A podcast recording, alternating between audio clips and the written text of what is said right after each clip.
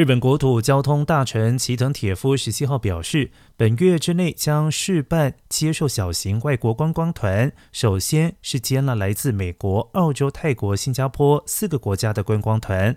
不过，参加者必须要符合打完三剂疫苗的条件，而且观光团需要有旅行社导游陪同。观光的地点也仅限于都道府县同意的地区。而相关的官员表示，如果能够防止疫情扩大，又能够让外籍观光客顺利观光，将慢慢的扩大接纳外籍。观光客。